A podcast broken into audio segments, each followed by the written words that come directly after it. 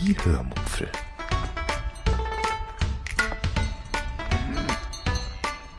Aus dem Tagebuch einer Allgäuerin.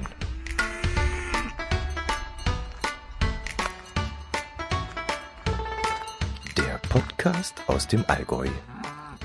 Hallo und herzlich willkommen zur 219. Episode der Hörmupfel. Heute sage ich euch, wie die Sache mit dem Rost an meinem Auto ausgegangen ist und was das Ganze mit transparenten Versicherungsleistungen zu tun hat. Nämlich nichts. Außerdem erzähle ich euch von meiner Suche nach einer Urlaubsunterkunft und von dem Buch Trümmerkind. Viel Spaß beim Hören. Als allererstes möchte ich mich bei euch ganz herzlich entschuldigen. Ich lade ja meine eigenen Podcast-Episoden auch immer runter um einfach zu überprüfen, ob sie zuverlässig runtergeladen werden können. Dass ich dann die eine oder andere Episode auch nachhöre, liegt dann im Sinne des Erfinders, denn dann kann ich auch gleich nachhören, ob die Audioqualität stimmt oder ob ich da etwas vielleicht verbessern müsste. Leider höre ich dann auch manchmal meine eigenen Versprecher und ärgere mich dann natürlich maßlos darüber und könnte mich dann selbst ohrfeigen, wenn ich da irgendein Wort gesagt habe, wo ich mir denke, äh, das hat jetzt überhaupt nichts damit zu tun. Wo kommt denn das plötzlich her? Ja, und letztes Mal ist mir etwas anderes aufgefallen, mm, was mich fast genauso geärgert hat, nämlich, dass ich es wieder geschafft habe, die Sache mit dem Navigationsadapter Halterungsgedöns ähm, so zu erklären, dass es garantiert niemand da draußen verstehen konnte. Ja, also, ich hätte es jedenfalls nicht verstanden, wenn mir das irgendjemand auf diese Art und Weise, wie ich es getan habe, äh, erzählt hätte. Also, wenn ihr da draußen nicht mittendrin abgeschaltet habt, dann muss ich sagen, Hut ab. Also ich hätte in dem Moment auf jeden Fall mit den Kapitelmarken weiter geskippt, weil ich mir dann gedacht habe, oh Gott, hab ich da ausgeholt und wieder so dermaßen schlecht erklärt, was ich eigentlich meine. Ich hatte richtig Mitleid mit euch beim Nachhören. Ich glaube, ich sollte das wirklich nicht machen. Also Dinge erklären ist so absolut nicht mein Ding. Da bin ich grottenschlecht drin. Ach ja. Ja, und deshalb lasse ich das heute auch mit dem Erklären von technischen Dingen. Ich erzähle euch lieber von Dingen, die ich kann, und zwar vom Urlaub zum Beispiel den Urlaub machen. das kann ich. Urlaub. Ach nee, Quatsch. Erst muss ich euch noch etwas anderes erzählen. Und zwar von dem Rost an meinem Auto, von dem ich euch in der letzten Episode berichtet habe. Ihr erinnert euch sicherlich, ich hatte an der Fahrertür unterhalb des Fensters in der Leiste zwischen Fenster und Türe hatte ich Rostblasen entdeckt der Mechaniker hatte mir dann auch noch ein bisschen Hoffnung gemacht, dass dort die ähm, Leiste vielleicht nur durchgerostet ist und das Ganze nicht auf die Tür übergegangen sei. Ja, und so war es dann auch. Ähm, ich musste glücklicherweise nur die Leiste auswechseln lassen, was nicht ganz so teuer war, wie ich zu Anfangs befürchtet hatte. Die Leiste selbst hat dann irgendwas um die 20 Euro gekostet und mit Ein- und Ausbau, es musste da der Außenspiegel entfernt werden, was dann doch ziemlich aufwendig und teuer ist, hat es mich dann doch nur, in Anführungszeichen, nur 110 Euro gekostet. Das ist sicherlich nicht schön, aber ich hatte ehrlich gesagt mit dem Doppelten, mindestens mit dem Doppelten gerechnet.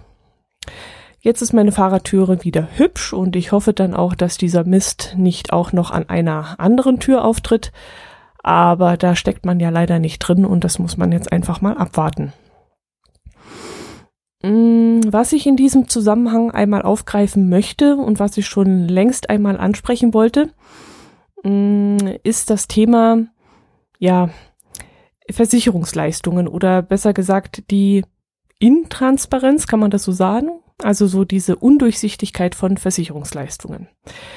Okay, das ist jetzt ein ziemlicher Gedankensprung, aber ich will es euch jetzt kurz mal erklären, was ich meine. Wenn ich bei meinem Zahnarzt bin Ach Gott. Vom Rost am Auto zum Zahnarzt, das ist jetzt wirklich ein Sprung. Oje, oje. Also, wenn ich beim Zahnarzt bin und der sagt mir, dass er dies oder jenes machen muss, dass das aber nicht in der Kassenleistung mit drin ist und ich das eventuell, nein, sogar ganz sicher selber bezahlen muss, dann frage ich ihn immer an der Stelle, was es denn kosten würde. Und dann rückt er nur ungern mit der Sprache raus. Dann äh, macht er mich so dermaßen fuchsig mit seiner mm, Zurückhaltung. Also er druckst dann immer so rum und holt dann so weit aus und will einfach nicht auf den Punkt kommen. So ähnlich wie ich jetzt wieder. Es ist dann immer so, dass ich ihn dann irgendwann unterbrechen muss und sagen muss, jetzt sagen Sie mir endlich, was es kostet. Ich habe da wirklich absolut keine Vorstellung.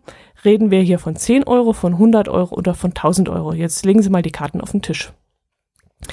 Manchmal komme ich mir dann in so einem Moment ziemlich dumm vor, weil ich mir dann denke, ich bin die Einzige, die nicht weiß, was so etwas kosten kann. Ja, aber inzwischen habe ich mitgekriegt, dass es auch unter meinen Kollegen einige gibt, die sich darüber offensichtlich auch keine Vorstellung machen können und ich da wirklich nicht alleine bin. Zum Beispiel, als ich die Sache mit dem Steinschlag in meinem Auto hatte, also in der Autoscheibe. Da habe ich sie mal gefragt, was das eventuell kosten könnte. Im Grunde war es mir eigentlich wurscht, weil ich gerade wegen solcher Momente eine Teilkasko ohne Selbstbeteiligung habe. Aber ich wollte es halt trotzdem wissen und meine Kollegen konnten mir da durch die Bank weg nicht sagen, was das kosten könnte. Ähm, naja, durch die Bank weg ist äh, übertrieben, denn einer konnte es mir sagen. Er hatte nämlich durch Zufall gerade einen Steinschlag gehabt und weil er Selbstbeteiligung hatte, bekam er dann eine Rechnung und wusste deshalb, was es kostet. Aber alle anderen Kollegen wussten es nicht und haben dann nur mit den Zul Schultern gezuckt und haben dann mal geschätzt, dass es vielleicht 120 Euro kosten könnte oder 400 oder 700. Also da gingen die Vermutungen ziemlich weit auseinander. Und deshalb komme ich immer wieder auf dieses Thema und mache mir dazu Gedanken, nämlich über Folgendes. Ich würde gerne bei Versicherungsleistungen die Kopie der Rechnung bekommen. Also zum Beispiel beim Zahnarzt würde ich gerne wissen, was hat ihm die Krankenkasse jetzt für diese oder jene Behandlung bezahlt. Oder auf der Notfallstation im Krankenhaus, beim Röntgen zum Beispiel. Was hat das jetzt gekostet, dass ich da geröntgt worden bin? Oder die Fahrt mit dem Krankenwagen, mm, wenn man da irgendwo einen Unfall hatte und ins Krankenhaus gebracht werden musste. Was kostet das eigentlich? Oder eben der Austausch der Frontscheibe, mm, der bei mir ja direkt mit der Versicherung abgerechnet wurde. Was hat das jetzt eigentlich gekostet? Ähm, in den seltenen seltensten Fällen bekomme ich da irgendeine Mitteilung, wie hoch die Leistung war. Ähm, von der, ja, von der, von der Autoversicherung habe ich es einmal gekriegt, beim zweiten Mal nicht. Ich weiß nicht warum, nach welchen Kriterien das da geht. Und bei der Krankenkasse kriege ich eigentlich nie etwas.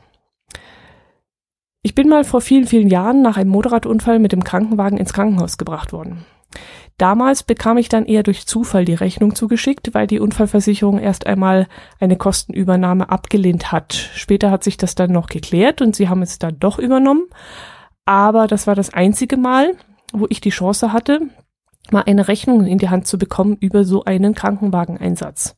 Und ich fand es in dem Moment wirklich sehr, sehr interessant und irgendwie auch wichtig, dass man solche Informationen auch bekommt, um sich einfach mal bewusst zu machen, was das alles kostet ich meine, das ist ja auch irgendwie im Sinne der Versicherung, wenn die Kunden sehen, für was die Versicherung in dem Moment gerade, gerade, gerade steht. Also für was die eigentlich gerade aufkommen.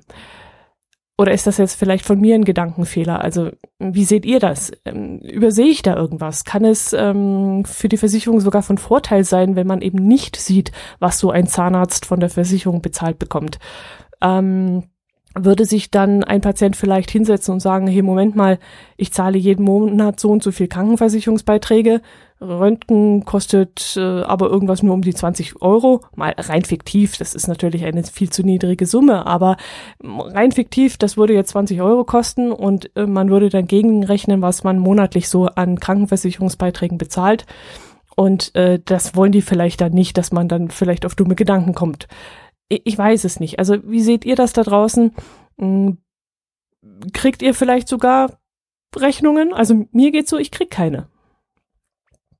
Also ich habe dann manchmal das Gefühl, dass da teilweise Dinge abgerechnet werden, wo ich als Patient vielleicht auch sagen würde, Moment mal, das hat der gute Mann bei mir aber gar nicht gemacht oder das hat er gar nicht untersucht oder dieses Gerät ist bei mir gar nicht zum Einsatz gekommen.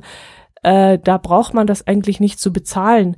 Also ich würde gerne diese Kontrolle doch mal haben und zu sagen, äh, Moment, da stimmt irgendetwas nicht.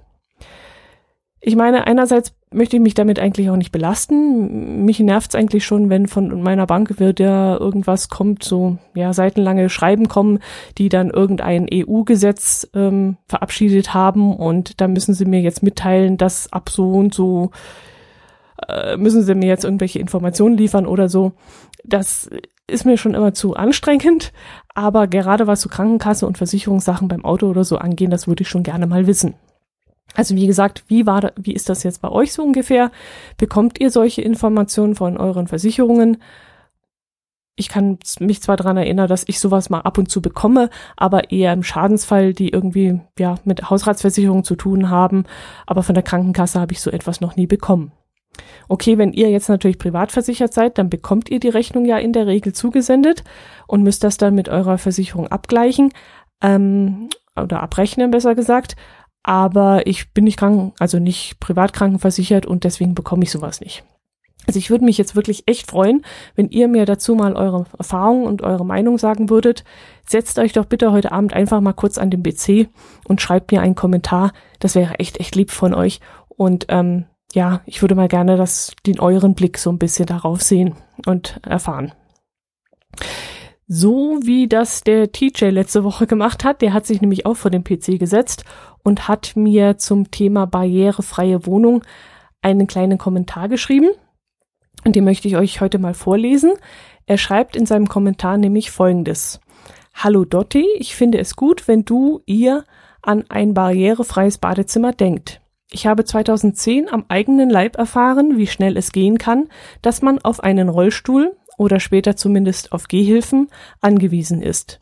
Ich finde es schade, dass es immer noch nicht Standard ist, bei Modernisierungen von Wohnungen grundsätzlich auf Barrierefreiheit zu achten, besonders da es nicht nur alten Menschen hilft.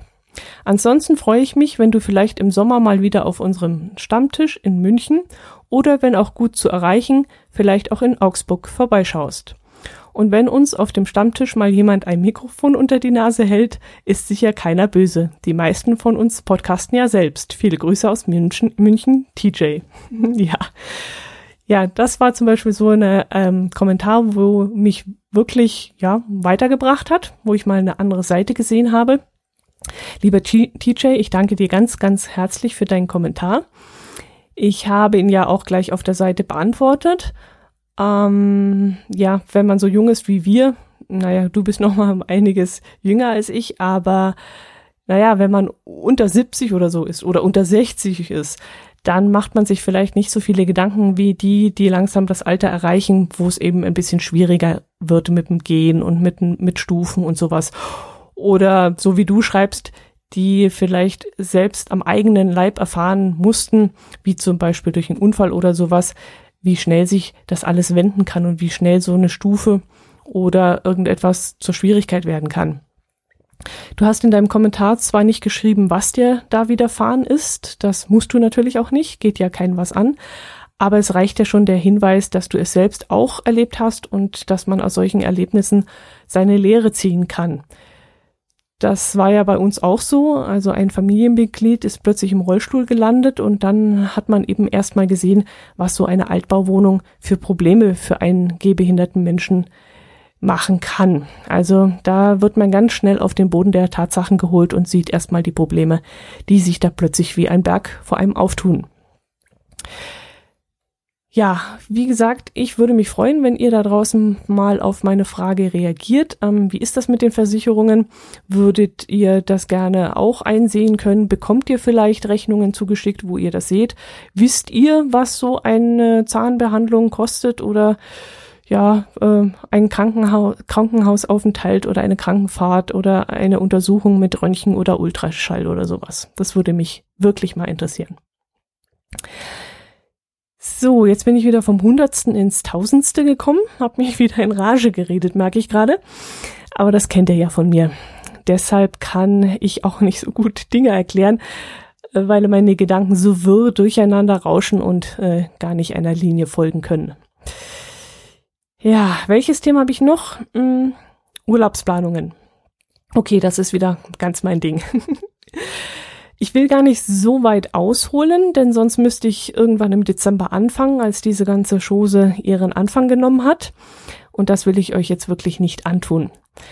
Fangen wir einfach letzte Woche an, als ich nämlich beschloss, meinen Alleinurlaub zu planen. Ich habe nämlich vor, auch dieses Jahr wieder ein paar Tage allein, alleine in den Urlaub zu fahren, weil mir das letztes Jahr so gut getan hat und weil mein Herz allerliebster während seines Urlaubs noch etwas Zeit für die Renovierungsarbeiten unserer Wohnung einplanen möchte. Und wenn dann die Leitungen geschlitzt werden müssen oder irgendwelche Türen erweitert werden müssen, dann brauche ich nicht unbedingt daneben zu stehen. Das kann er dann alleine machen und dann darf ich mich aus dem Staub machen. Jetzt ist es so, dass ich im Dezember schon buchen wollte, das aber leider nicht ging, weil mir mein Chef den Urlaub noch nicht genehmigen wollte. Das zieht sich dann bei uns immer bis in den März hin, was für mich persönlich sehr ärgerlich ist, weil es nämlich mit jeder Woche schwieriger wird, wenn man ein Einzelzimmer buchen möchte. Zum Schluss war es nämlich jetzt im aktuellen Fall so, dass alle Einzelzimmer, die ich angefragt habe, ausgebucht waren und mir dann die verbliebenen Komfort-Doppelzimmer zur Einzelbenutzung, wie es so schön heißt, angeboten wurden. Und ihr könnt euch sicherlich vorstellen, was das bedeutet. Die sind nämlich schweineteuer. Um euch mal ein Beispiel zu nennen. Ich habe in einem Hotel auf Usedom angefragt. Ja, danke. Das war gerade mein Smartphone, das mich daran erinnert, dass ich trinken soll. Mhm. Was für ein Zufall, habe ich auch einen Ingwertee neben mir stehen. Denn ich möchte ja nicht krank werden, denn bei uns geht gerade die Grippe um. Gut, wo war ich stehen geblieben? Ach so, ja, ich habe beim Hotel ähm, auf Usedom angefragt, äh, dass ein das Einzelzimmer zu einem Preis von 49 bis 69 Euro angeboten hat. Je nach Saison variierende, variieren die Preise natürlich etwas. Und ich bin dann mal im schlimmsten Fall davon ausgegangen, dass ich 69 Euro für das Zimmer bezahlen muss. Das war jetzt schon in einem Bereich, den ich mir nicht unbedingt leisten kann, beziehungsweise leisten möchte. Aber da Urlaub, Schrägstrich Reisen, für mich eines der wichtigsten Dinge in meiner kleinen Welt sind, habe ich mir gedacht, das leiste ich mir jetzt einfach mal. Du kaufst dir ja auch nicht ständig irgendwelche Kleidung, habe ich mir gedacht, und du kaufst dir auch keine Schuhe und sonst irgendwelchen Kram und du drehst ja jeden Groschen zehnmal um, bevor du ihn für irgendetwas ausgibst, dann gönnst du dir jetzt einfach mal diesen Urlaub. Gut, also habe ich das Hotel dann angeschrieben und nach dem Zimmerpreis gefragt, in der Annahme, dass es mich vielleicht diese 69 Euro kosten würde. Als Antwort kam dann, naja, da muss ich anders erzählen, ich habe halt auch in der Mail hingewiesen, dass ich ein günstiges Zimmer suche. Ich habe jetzt keinen Preis explizit genannt, aber ich habe eben gesagt, dass ich ein günstiges Zimmer oder ein Apartment oder ähnliches mit oder ohne Frühstück suche. So, das war die Grundvoraussetzung. Und als Antwort kam dann, dass sie mir in dieser Zeit ein Doppelzimmer zur Alleinbenutzung anbieten können für den Betrag X. Und wenn ich den Betrag X auf den Tag umgerechnet habe, dann kam ich auf einen Zimmerpreis pro Übernachtung auf 160 Euro. 160 Euro pro Nacht. Und ich schwöre euch, meine Mail war eindeutig gewesen. Ich hatte um ein günstiges Zimmer gebeten. Und dann kam diese Antwort, 160 Euro pro Nacht. Ich bin aus allen Puschen gefallen. Ich habe dann überlegt, ob ich da überhaupt noch antworten soll, habe mir dann aber gedacht, dass die ruhig wissen sollen, warum ich ablehnen muss. Also habe ich geantwortet, dass ich mich für die schnelle Antwort bedanke, dass ich aber ablehnen muss, weil dieses Angebot meine finanziellen Möglichkeiten weit übersteigt. Und jetzt ist was passiert, was ich nicht gedacht hätte. Das Hotel hat mir nämlich noch einmal geantwortet und mir erklärt, wie dieser Preis entsteht.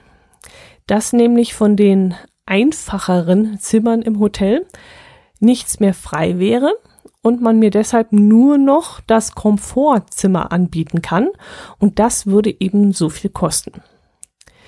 Wenn ich aber in der Zeit flexibel wäre und vielleicht noch ein bisschen hin und her rutschen könnte, könnten Sie noch mal schauen, ob das vielleicht äh, eine Möglichkeit wäre, ein einfacheres Zimmer zu bekommen. Das fand ich dann wiederum sehr nett, aber weil ich so dermaßen von den 160 Euro abgeschreckt worden war, habe ich mich dann nicht mehr getraut, da noch einmal ein neues Angebot erstellen zu lassen. Das wäre dann vielleicht irgendwas um die 80 oder 90 Euro gewesen, vielleicht. Und das ist auch etwas, was ich mir beim besten Willen dann nicht leisten kann. Das geht einfach nicht.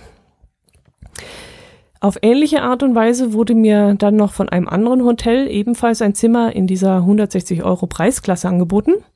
Da war mir aber schon relativ klar gewesen, äh, dass das passieren könnte, denn auf der Homepage stand nur der Hinweis, dass es Zimmer ab 69 Euro gäbe und man doch bitte nach einem aktuellen Preis fragen soll. Und da war mir dann relativ klar, dass das nur so ein Log-Angebot ist, so ein, ja, so ein Eyecatcher und man diesen Preis vermutlich, ja, vielleicht gar nicht oder nur Mitte November bei Schmuddelwetter bekommen könnte oder so. Also da war mir das relativ klar, dass ich da kein Glück haben wollte, würde, haben, würde.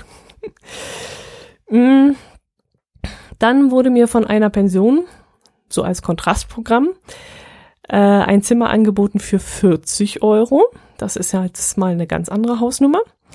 Und das wäre dann eigentlich auch mein Rahmen gewesen, wo ich dann auch gar nicht mehr lange nachgedacht hätte.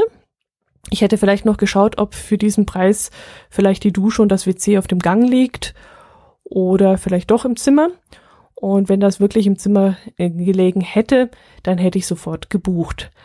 Aber weil sie die Zimmerbeschreibung gleich mitgeschickt haben in dem Angebot und so freundlich waren, explizit noch einmal darauf hinzuweisen, dass das Zimmer sehr klein sei, bin ich dann doch etwas stutzig geworden. Denn die Zimmergröße wurde dann auch mit sieben Quadratmeter angegeben. Sieben Quadratmeter, das müsst ihr euch mal überlegen, wie viel das ist. Das sind zwei mal drei Meter. fünfzig.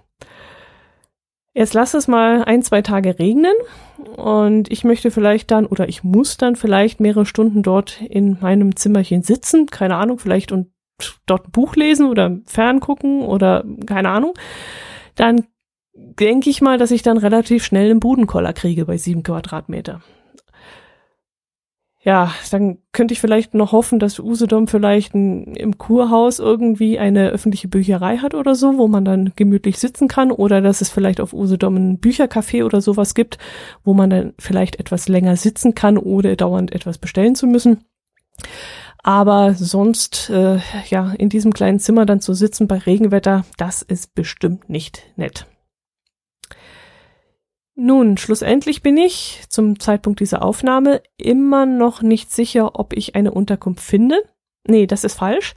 Ich habe eine gefunden und habe auch schon zugesagt, aber die haben mir noch nicht geantwortet, ob das jetzt klar geht. Also wenn die jetzt plötzlich sagen, äh, so tut mir leid, sie haben ja gestern nicht mehr geantwortet, äh, deshalb haben wir die Wohnung bereits vergeben, dann stehe ich dann doch ziemlich doof da und kann dann von vorne anfangen und wieder suchen. Ähm, ich hoffe, dass die sich im Laufe des Tages jetzt noch melden oder morgen noch melden und mir das zusagen. Ich werde auf jeden Fall nochmal nachhacken und fragen, ob meine Mail vielleicht im Spam-Ordner gelandet ist. Und dann werden wir weitersehen, ob das klappt. Im Moment ist der Stand dann der, dass ich eine Ferienwohnung miete, die das gleiche kostet wie ein Einzelzimmer in einer Pension und wo ich dann die Möglichkeit habe, mich auch mal selbst zu versorgen, mir also auch etwas zu kochen zum Beispiel. Und dann kann ich mir irgendwo vielleicht frischen Fisch kaufen und mir den dann in der Ferienwohnung machen und dadurch könnte ich dann auch ein bisschen Geld sparen, nämlich genau das, was ich jetzt ein bisschen mehr ausgebe, dadurch, dass ich eben genau dorthin möchte, nach Usedom. Ich hätte sicherlich auch irgendwo anders in Deutschland äh, eine billigere Unterkunft finden können, aber ich möchte halt unbedingt ans Meer. Jo, ich werde euch auf jeden Fall auf dem Laufenden halten. Und auf dem Laufenden möchte ich euch heute auch halten, was die achte Lese-Challenge angeht. Es war ja nicht so ganz klar, ob wir weitermachen werden. Ich wollte ja ein wenig ruhiger treten und ein paar Projekte zurückfahren. Aber weil uns das Lesen und der Austausch über die Bücher so viel Spaß gemacht hat, haben wir jetzt das Konzept ein wenig verändert und das Ganze ein bisschen reduziert. Was gleich bleibt, ist, dass wir ein Buch lesen, ein eins, ja gut, ein Buch gemeinsam lesen, ganz logisch, und dass wir jede Woche circa 100 Seiten davon lesen. Und dass wir uns jeden Freitag dann über den gelesenen Abschnitt über Telegram austauschen. Im Moment lesen wir die ersten 100 Seiten des Buches Trümmerkind, in dem es um einen 14-jährigen Jungen namens Hanno Dietz geht, der im Jahr 1946-47 den bitterkalten Jahrhundertwinter in Hamburg erlebt. Der junge Hanno findet in den Trümmern eine nackte Tote und etwas abseits davon einen dreijährigen Jungen, den er mit nach Hause nimmt. Was es mit dem Jungen und der toten Frau auf sich hat und welche unheilvolle Verbindung es zu seiner Familie gibt, werden wir dann im Laufe der drei Leseetappen gemeinsam herausfinden. Das Buch stand auf der Spiegel Bestsellerliste und zwar ziemlich weit oben. Also in der Woche, wo wir es ausgesucht haben, stand es auf Platz zwei. Und aus dieser Bestsellerliste werden wir auch zukünftig unsere Bücher aussuchen. Das erleichtert uns die Auswahl und macht nicht so viel Arbeit. Und ich hoffe, dass wir dort immer etwas finden, was uns allen auch gefällt. Das war ja auch in den vergangenen Challenges immer so ein bisschen schwierig, äh, weil öfters mal ein Buch gewählt wurde, was einigen dann nicht gefallen hat. Wir haben uns zwar alle dann solidarisch da durchgequält teilweise und hatten auch daran unseren Spaß. Aber das muss ja wirklich nicht sein. Und jetzt haben wir eben gesagt, die Spiegel-Bestsellerliste ist vielleicht da ganz gut gewählt. So, dann wären wir auch schon wieder am Ende. Es kommt mir so vor, als hätte ich wieder viel Gas gegeben. Und deswegen, wenn ich das jetzt hier mal öffnen kann, kommt jetzt wieder ein Poesie Albumspruch. So. Hier hat eine Klassenkameradin geschrieben. Und die hat es auch ähnlich gemacht, glaube ich, wie. Nein, das ist die Rückseite. Ah ja, okay. Ich habe gerade gedacht, die hat auch die Ecke abgeknickt, aber das ist bereits die nächste Seite. Gut, diese Freundin hat geschrieben. Jeden Tag zur Schule gehen finde ich manchmal gar nicht schön. Nur, dass wir uns wiedersehen, lässt mich trotzdem täglich gehen.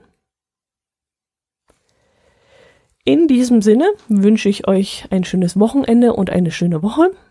Bleibt gesund, lasst euch von der Grippe nicht einfangen, trinkt wie ich jeden Tag einen schönen Ingwertee mit einer halben Zitrone und etwas Honig vielleicht.